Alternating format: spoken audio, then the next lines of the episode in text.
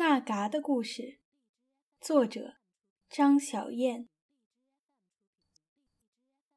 那嘎是只猫头鹰，偷我家鸡缠到鸡窝的网子上了，被奔擒获，叼回来献给我。每年母鸡抱崽时节，也是猫头鹰训练幼鹰捕猎的时机。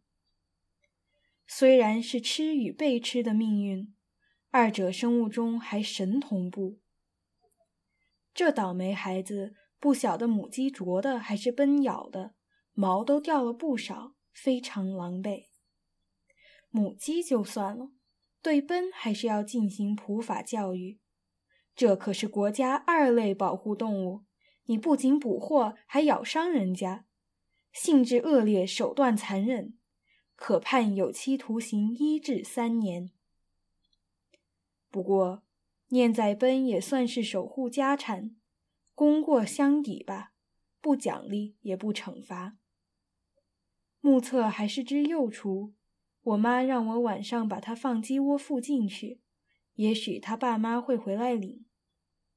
我可是行事缜密的人，在相距几十米的鸭棚设置了个掩体，默默蹲守。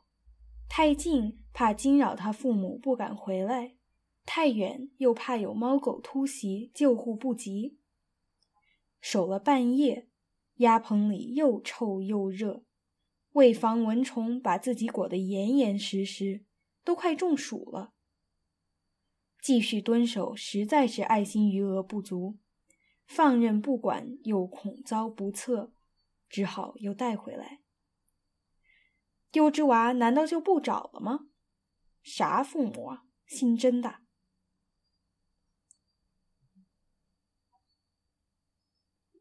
从这那禅师讲起，禅师说：“鸟跟人类的情感模式可不同啊。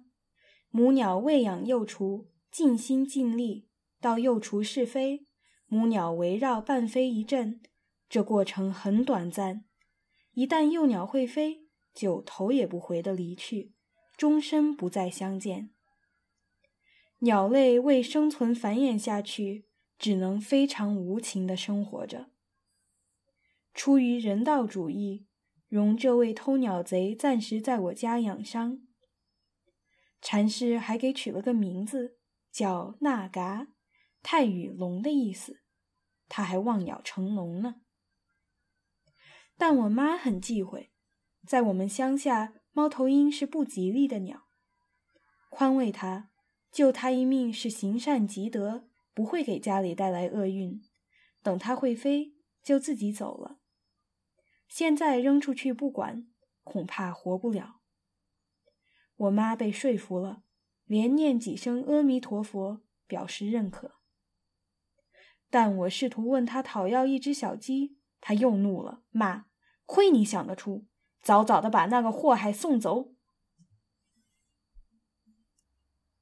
那嘎确实是个祸害，瞪着一双呆萌的大眼睛，看似天真无辜。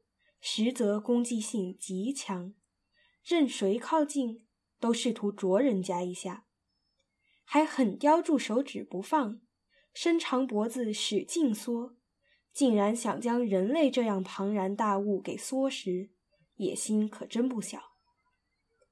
我猜他看到任何活物，都会迅即在脑子里评估：这个能吃掉咩？本来我家院子傍晚都很热闹，村里小孩都喜欢来玩。发现猫头鹰大为惊喜，啄哭了几个，恶名远扬，不来了。院子约莫一亩地，有大树和花园，这环境也算半野生了。一到暮色降临，那嘎就从藏身之处踱步而出，迈动两条小短腿，四处巡视。你肯定没见过猫头鹰走路，是那种一本正经踢正步的步伐，双翅剪在后面，好像背手而行，腿一下一下踢得很高，而且是朝鲜阅兵式那种夸张的高抬腿。只是那嘎一边翅膀合不拢，半拖着，像伞披着件破褂子，军容不整，步伐也有点不稳，神态固然很严肃，但实在是滑稽。我跟他后面能笑一路。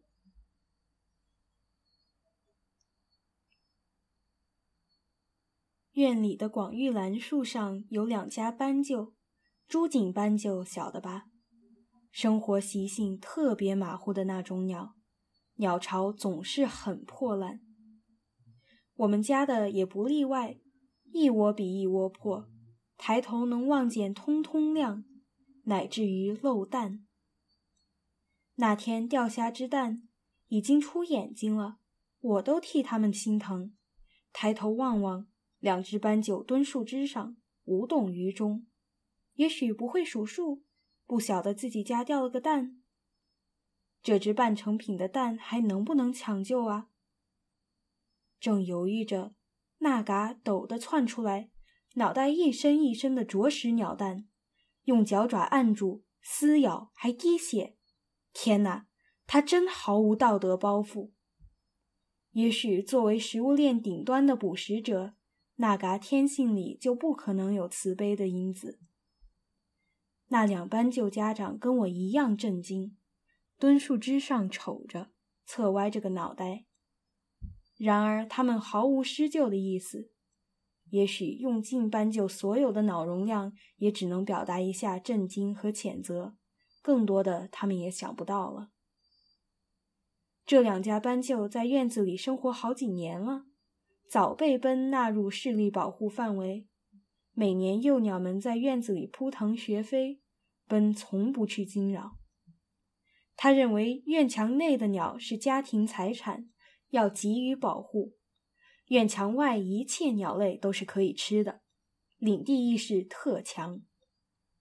这不，奔都快气疯了，眼睁睁看着领地上的子民被啄食，自己还因为入侵者失去自由，被铁链拴住了，狂吠不止。几乎心力交瘁，我能感受到奔内心的憋屈。叼回来是给你吃的，不是让你跟他做朋友。我自己都舍不得吃。奔作为一只守护犬，行事颇为古典，时常为我叼回各种战利品：野兔、猫鼬、各种鸟类，甚至毒蛇。像遵循某种古老的献祭仪式，以表达忠心。虽然经常吓人一跳，比如前几天叼了条银环蛇给我。考虑到奔的感受，也怕那嘎主动攻击别人，只好把他带到三楼书房安置，相当于相互隔绝兴奋源。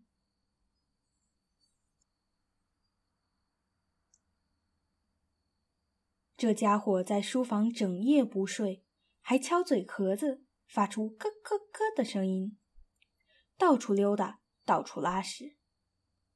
看这架势，一时半会儿不大能离开，得给他立规矩：找根树杈，固定在树杈上投喂食物，训练它的反射跟这根树杈联系起来。果然，很快他就爱极了这树杈，往哪一搁。飞奔而至，搁哪儿蹲哪儿，简直是恋物癖。还用纸箱做了栋临时安置房，将树杈塞进去，那嘎立即跟随而至，钻进去睡觉。还在淘宝上买冻鼠干，打开盒子，真像个小型殡仪馆，一排排僵硬冻直的鼠尸，爪子微蜷缩于身侧。还挺安详，估计死的时候没有很痛苦。不，这样也掩饰不了我内心的罪恶感，真太可怕了。尤其我妈坚持不允许使用她的冰箱，存储实在是个问题，总不能去租个冰棺吧？只好转而饲养面包虫，养了八百条，八百条虫同时如如而动。简直让人头皮发麻，这已经是一个小型的集群社会了。出于内疚，努力让他们的生存环境好一点，像房产开发商一样，在虫子社区设计公共设施，还安装假山石，让它们攀爬嬉戏；用新鲜蔬菜围成食物的森林，给纳嘎造了一个人工食物链。夜晚，纳嘎踱步而出，威风凛凛的据守猎场，如同君王巡守。画面太残忍，我不敢看。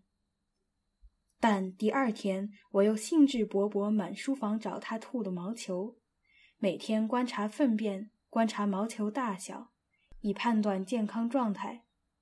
这心情跟个新手妈妈差不多了，我觉得。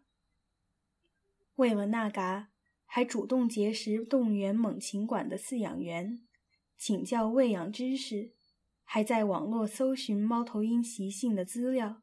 以便了解它。人类真的能理解一只猛禽吗？也许未必。但所有的生命体都只能活一次，为满足生存的需要，它们也会有快乐和忧惧。只需体谅即可，不需要交流思想、深入谈心。逐渐熟识，开始调皮。特喜欢亮晶晶的物件，发圈上的小珠子是他最爱。搁桌上一会儿准不见，去他家一找一个准儿，拿出来还跟我拉锯战，叼着不放。听说雄鸟会叼一些它自以为美的东西装饰窝，以备求偶，但那嘎还未成年，也许是集物癖，一种情感上的寄托。毕竟身处异种族的地盘，浮生若寄，也渴望拥有一些私物，本质还是源于不安。将他的小屋挂窗户上，门窗每天都打开，往外一步就是田野。留下有水和鞘翅科昆虫面包虫新鲜鸡肉供应着。希望他明白。即使被人类照顾着，但自由一直属于他。